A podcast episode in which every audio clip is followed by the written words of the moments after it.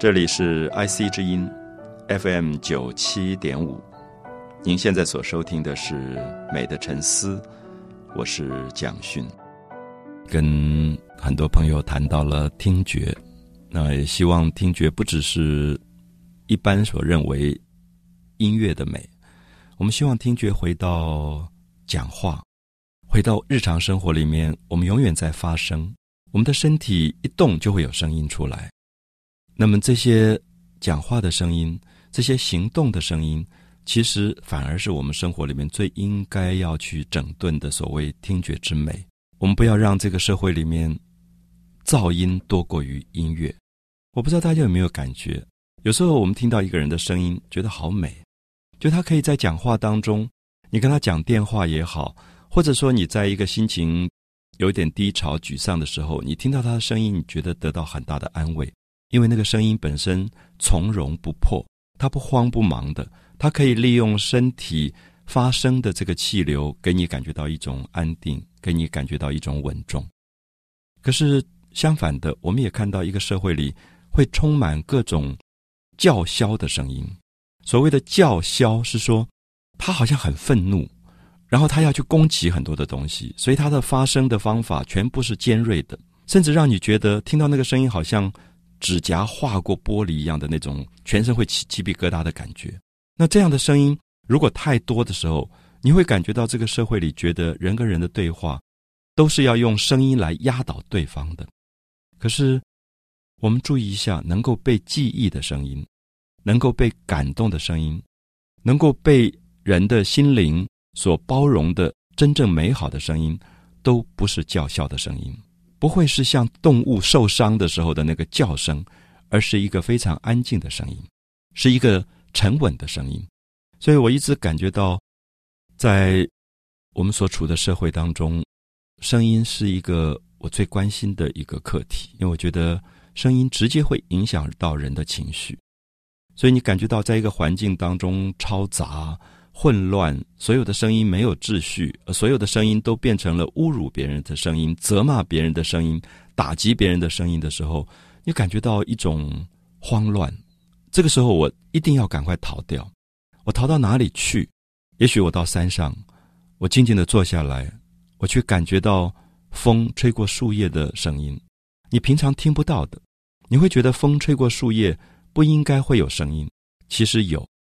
最初你会听到风吹过棕榈叶，吹过芭蕉叶，因为这些叶子很大，所以你会听到哗哗哗的这种声音。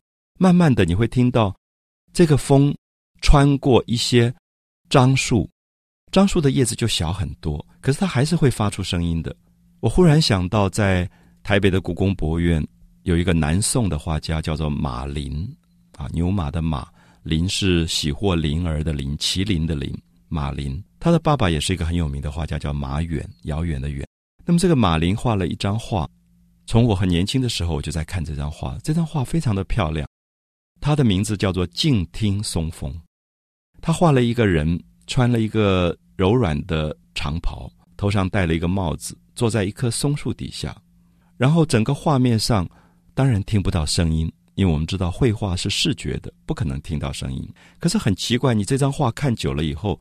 你会发现，坐在松树底下那个人，他的眼睛是半闭着的，他好像在试图把视觉转成听觉。他有点像我们在听到最美好的声音的时候那种陶醉。他半闭着眼睛，他不看任何的东西。然后他帽子上的带子被风吹飘起来，他的衣袖也飘起来。然后我们看到松树上挂着一些很轻的藤蔓，藤蔓也被风吹起来。所以这张画竟然是透过视觉的一张画，表达听觉的感动。那么他的意思是说，你要安静到什么程度，你才能够听到风吹过松树的声音？因为大家知道，松树是寒带林，它的叶子是松针，像一根针一样细的叶子，风吹过去的时候，那个声音是细到你不容易听到。可是他告诉我们说。静听松风，你一定要静到最安静的状况，你才听得到风跟松的关系。因为你听到风吹过芭蕉叶的声音，不足为奇。这个没有什么难度。可是你可以安静到听到风入松的声音，这是不得了的一个境界。所以我忽然想到，古代的古琴曲当中有一个曲子的名字就叫《风入松》。那么意思说，我在弹这个古琴的时候，弹的是一个非常安静的声音。我想很多朋友知道，钢琴这个字 “piano”，它就是讲轻的意思。那么刚开始弹，我们也觉得上面乒乒乓乓的敲打很过瘾。可是我们知道，最高手的演奏者，他能够控制轻到好像跟你心灵对话的声音。那个轻，那个慢，才是最难控制的部分。所以我想，不管是东方或者西方，同样在寻找。心灵里面最深处的声音。那么，这个《静听松风》这张画，如果有朝一日大家可以在台北的故宫博物院看到，那么应该会感觉到什么叫做静听松风。为什么他特别强调“静”这个字？因为如果你听到了风吹过松针的声音，你的心已经静到足以提高到一个境界了。所以他会觉得，真正听觉的修养。并不只是外在的客观存在的事实，更重要是我们自己心灵上如何能够把所有的噪音沉淀、沉淀，最后升华出一个属于很内在的心灵上的这个声音的部分。因此，我想很多朋友是爱音乐的，常常会在音乐里面得到很多的感动、很多的陶醉。那么，也不妨思考一下，音乐是不是一定是我们指涉的？在某一个范围里的音乐，还是说我们每一天不管打电话跟朋友说早安、说再见的时候，其实都是音乐。我们在创造人的美好的听觉。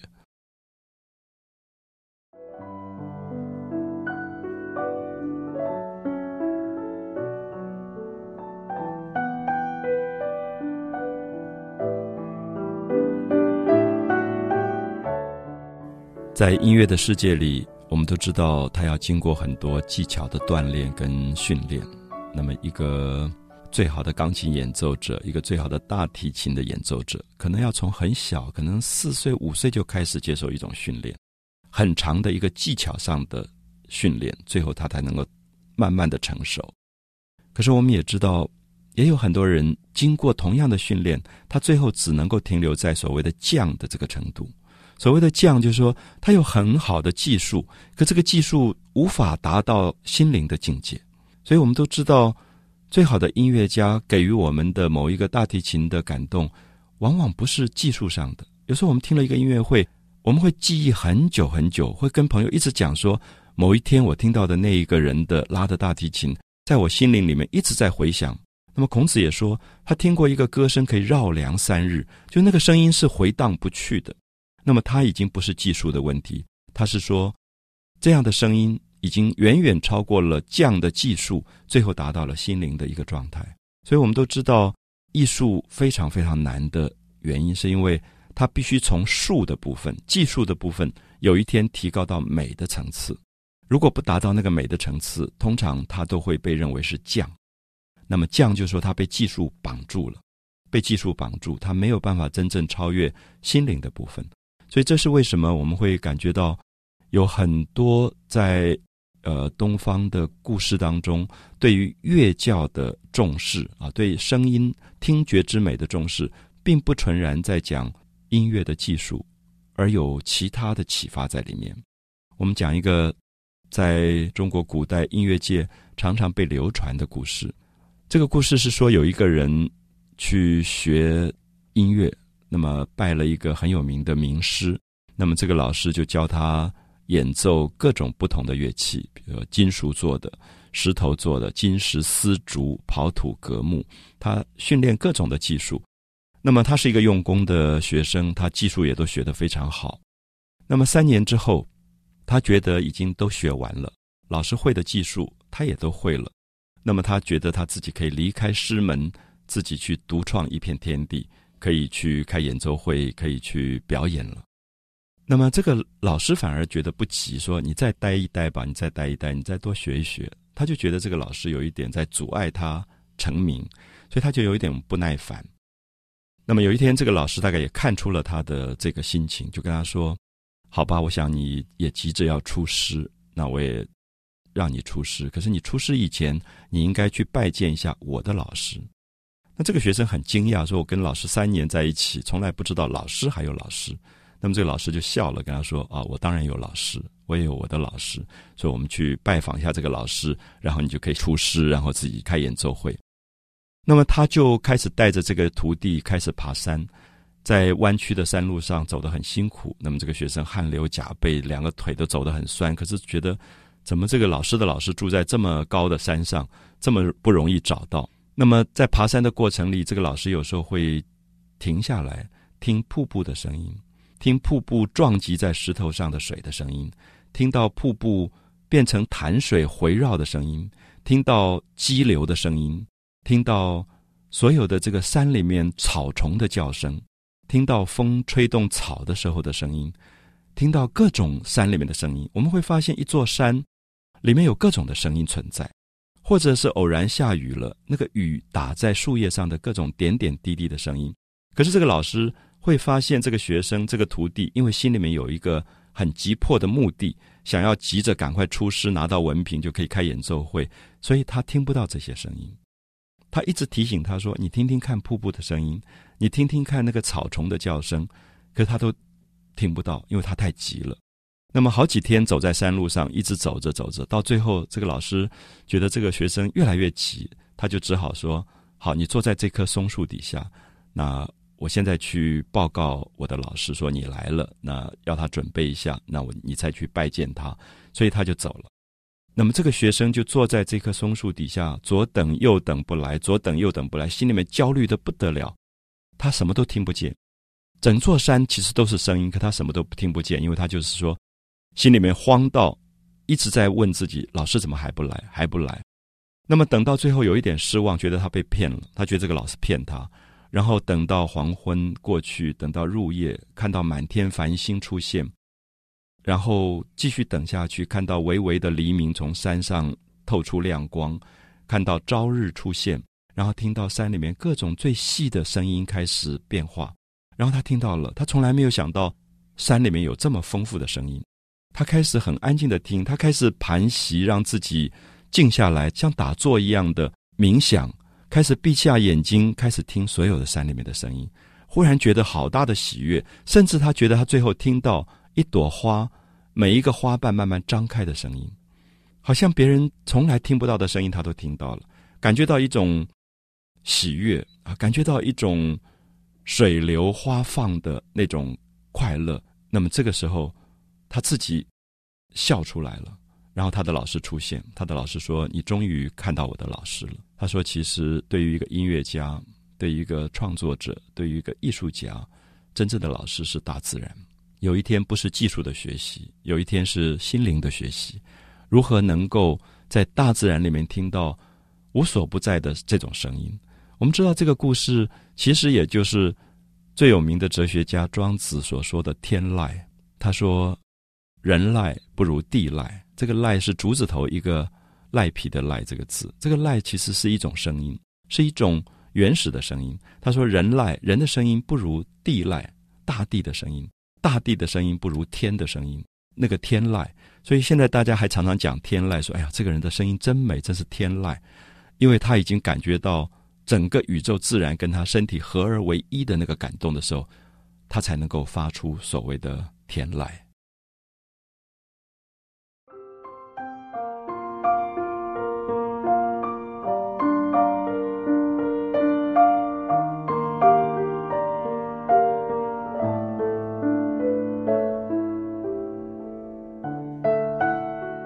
过去在。有些机会，常常跟很多朋友提到自己记忆里面最美的一次的音乐会，或者自己记忆当中最美的某一种声音，会觉得声音可以对人有这么大的安慰的这种作用啊，这一种包容，一种担待。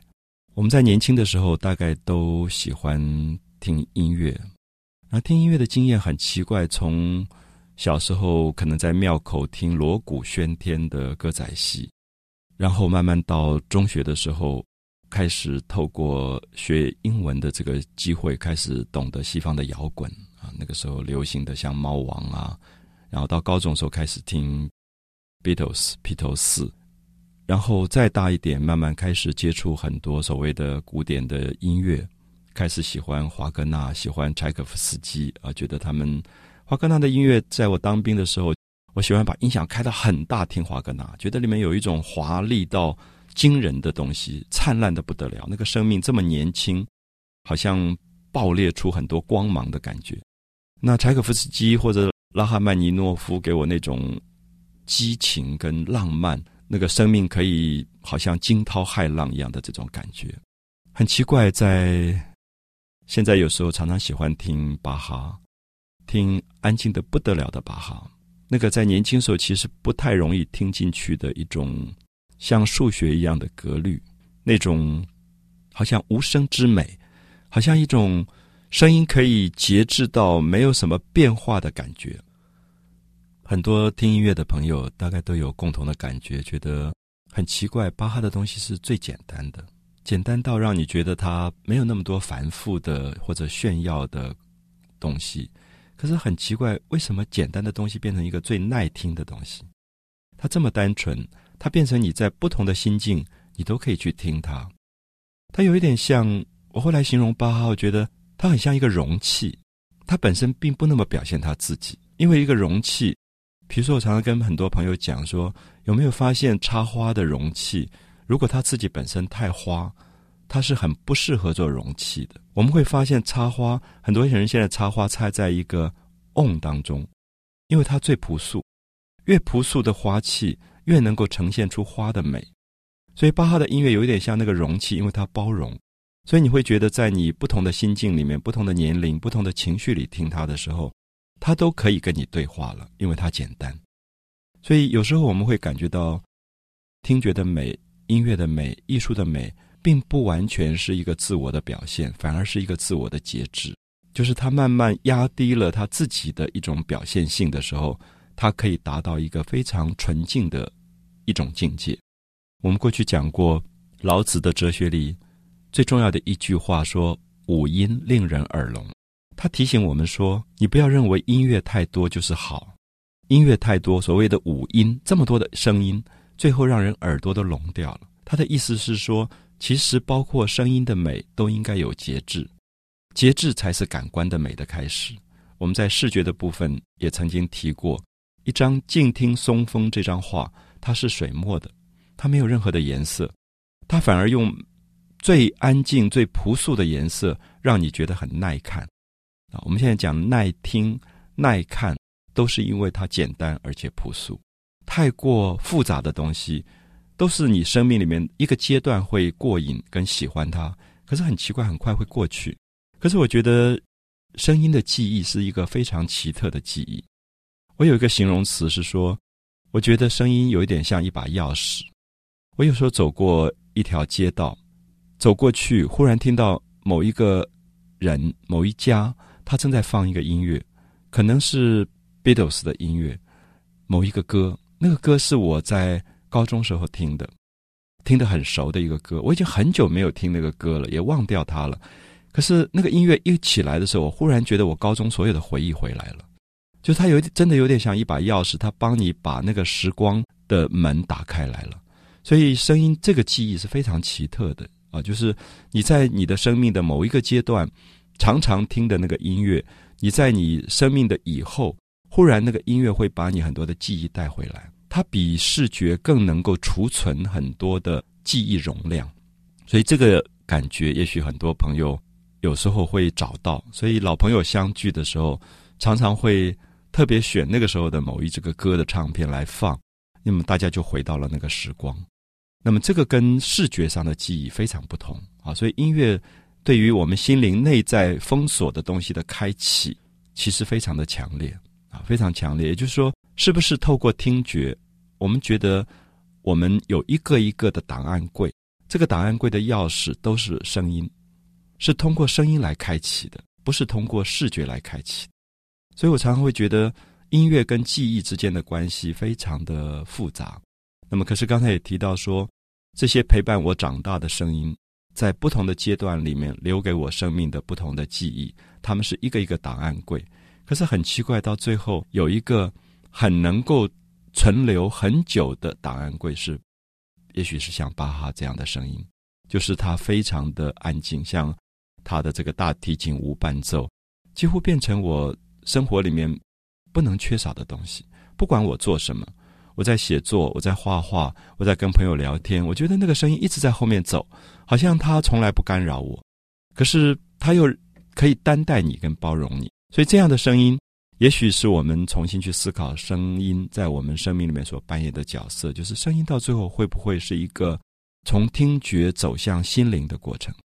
当他走向心灵以后，他所有的这个繁华去尽，所有的杂质去尽，它反而变成非常非常纯净、非常纯粹的一个最后的终结点。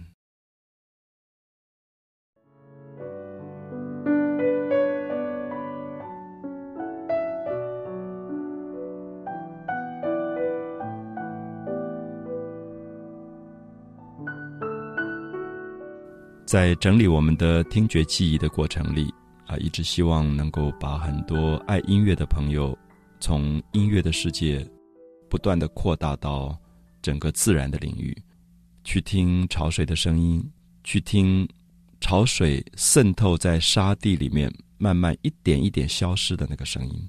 我住在海河交界的地方，朋友在我的窗口，常常会听涨潮的声音。涨潮的声音有一点壮观，因为海水涌进河口的时候是一波一波，所以你可以很清楚的听到潮水的声音。那有些跟我很好的朋友，甚至知道在不同的季节，比如说月圆的时候，大概两次的涨潮是什么时间，他们会很调皮的打电话给我说：“现在涨潮对不对？”那我要听潮水的声音，所以我就把我的电话放在窗口，让他们听那个潮水上涨的声音。他们可以听到很清楚，真的是一波接一波，一波接一波。我们可以说，涨潮的声音是汹涌澎湃，可是退潮的声音他们听不到。退潮的声音我没有办法用电话让他们听到，因为退潮的声音非常的安静，因为所有的潮水开始退出去的时候，它是在渗透。它所有的声音是渗透到那个河滩的泥土跟沙地里面去。那么那个时候，我会停止工作，不管画画或者是写作，我都会停止。我就坐在我的窗台上，看那个潮水的退掉。然后你会看到一个很有趣的东西是潮线。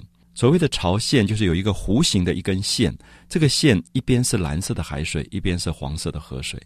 那河水慢慢慢慢，这个潮线一直退退出海里面去。那么，所以退潮的时候是一个很奇特的记忆。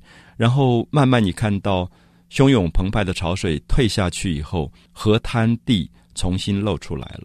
那么这个时候会有招潮蟹出来。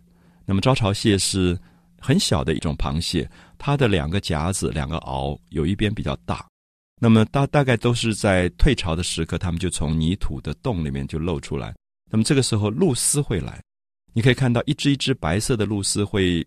静静的降落在河滩地上，因为他们要觅食。因为退潮的时候，最多的招潮蟹刚好就是露丝的食物，所以他们会来觅食。所以对我来说，退潮的时刻是一个画面。可是有一天，我忽然感觉到，我听到了那个退潮的声音，就是水在沙地里慢慢渗透、退走的时候，非常非常安静的声音。所以我才感觉到所谓的潮音这个东西，就是潮水真的是一种声音。啊，它是一种声音，而这个声音竟然变成你心灵上的声音。很多的宗教里面，最后觉得潮音是一种启发，是一种对心灵的启发。那么，所以我一直觉得，听觉的世界要扩大到这个层面的时候，你会感觉到庄子说“天下有大美而不言”的那个记忆重新又回来了。你可以感觉到说，这个声音可以是这么惊人的一种无所不在的一种状态。所以，过去我曾经。看过一个小说，一个在南阳平原的作家，他说他的父亲是一个老农夫，然后他的父亲可以听到稻子在结穗的声音。我第一次看到时候觉得很惊讶，稻子在结那个穗，怎么会听到声音？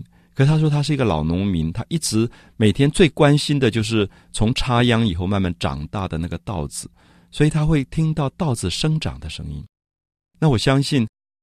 也许我们听到的是我们心里面梦想的声音，我们那么渴望一个辛苦的劳动最后能够有收获，我们那么渴望这个稻子不会碰到旱灾，不会被过度的水淹的腐烂掉，不会被蝗虫吃掉，所以我们心里面日日盼望的稻子成长的梦想，竟然会变成一个心灵里的声音。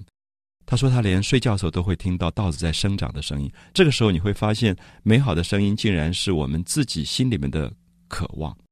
所以有时候我会觉得，刚才形容说，像巴哈，它的美是一个容器的美。我们都注意到花的美，没有注意到这个花的底下包容这个花的一个容器本身是构成一个美。